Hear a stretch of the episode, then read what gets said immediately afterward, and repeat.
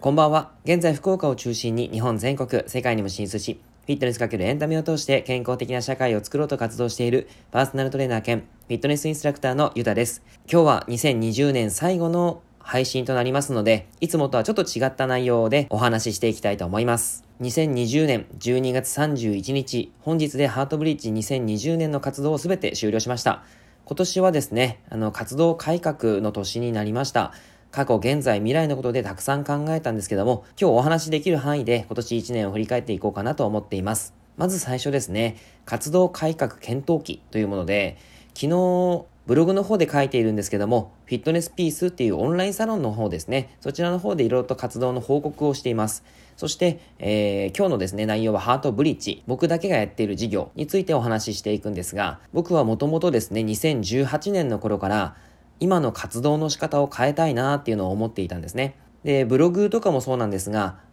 その時ぐらいから毎日書こうっていうふうに決めて今もやっています。なぜ活動の仕方を変えたいって思ったかっていうと、僕がやりたいことは、明るく元気に楽しい毎日を過ごす人をたくさん増やしたいっていうことなんですね。この手段として運動や栄養というのがあるわけなんですが、日常生活を過ごしていくと楽しいことももちろんあるんですけども、やっぱりストレスになることであったり、焦ることであったり、無気力になることってたくさんありますよね。そんな時に心を救うのは運動や栄養だと確信しています。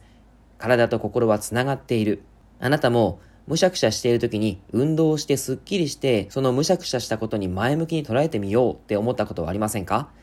おそらく多くの方があるのではないかなって感じています。だからこそ毎日の運動や栄養習慣を積み重ねることは重要だし明るく元気に楽しい毎日を過ごせることにつながっていくと思います。そんな人をたくさん増やしたい。例えば体重体脂肪率が減ったことを喜ぶ姿。履けなかったパンツが履けるようになって喜ぶ姿。以前より体のパフォーマンスが向上して歩くこと自体が楽になったっていう姿、スポーツがまたできるようになったって姿、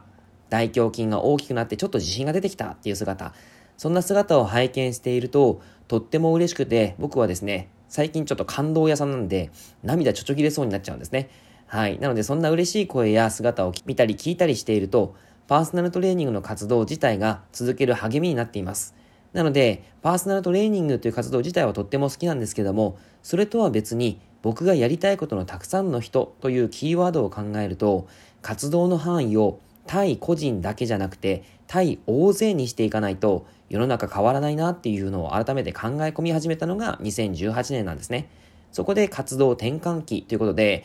今年が来たわけですけども、パーソナルトレーニングの事業に今年蔓延した新型コロナウイルスが大ダメージを与えました。大ダメージは、スポーツクラブが休館したり閉館に追い込まれたこと、フィットネスを外でやらなくなってしまったこと、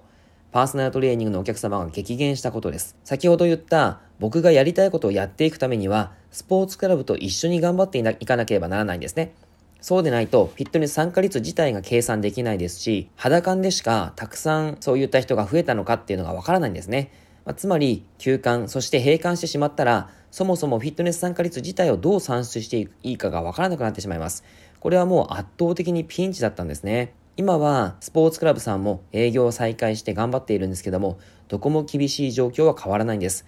あとは僕の本業の方も、これまでセッションをさせていただいたお客様は、コロナウイルスの関係で自粛される方がほとんどでしたし、僕自身も家族がいたので、もしも感染したらって思って自粛してました。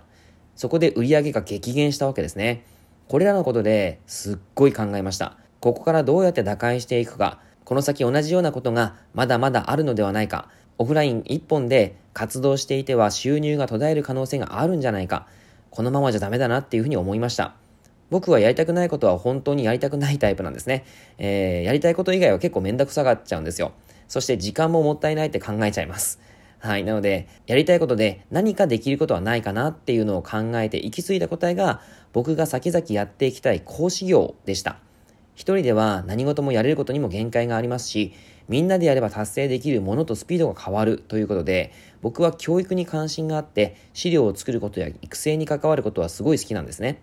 これをやろうと考えた時に、妙にしっくりきたんですが、これをすることによって、やりたいことが達成できる可能性があるというふうに考えました。そこで活動期が来たわけです。フィットネスに関わる人を広げるということで、今年のコロナが一番ひどかった5月、6月以降ですかね。そのぐらいの時期なんですけども、これにはやっぱりトレーナーがいくら勉強してもできないことがあるし、フィットネスインストラクターがいくら技術があってもできないこと、それがフィットネスに関わる人を広げるっていうことなんですね。誰にでもできるものではないし、僕自身できるかはわからないけど、でもやってみたいっていう気持ちがすごく強いんです。トレーナーやフィットネスインストラクターの人材育成っていうことをやっていけばそうなるかもしれないんですが、もっともっと言うと、お客様が正しい知識や技術を身につければ、その近くの人に伝えられるかなっていうふうに思いました。それが広がって繋がっていけば大きな輪となりますし、至ってシンプルな考え方にはなるんですけども、成功すれば時代を大きく変化できる一つの策かなっていうふうに思います。具体的に僕が活動している講師業というのは、オンラインでもオフラインでもできる講師業ということで、企業様のパーソナルトレーナー育成、あとはトレーナー、フィットネスインストラクター向けの教育コンテンツ開発。これは僕がラディカルフィットネスをやっているんですけども、その事業を展開しているプライムエディケーション様ですね。そちらと今開発しています。あとはダイエット部、ゆるダイ、ユタ道場ですね。そういったものをやりながら、トレーナー、フィットネスインストラクターだけではなくて、お客様自身が正しい知識を学べる場所というところを作り始めました。ハートブリッジに関わる全ての人の原点になり得るように、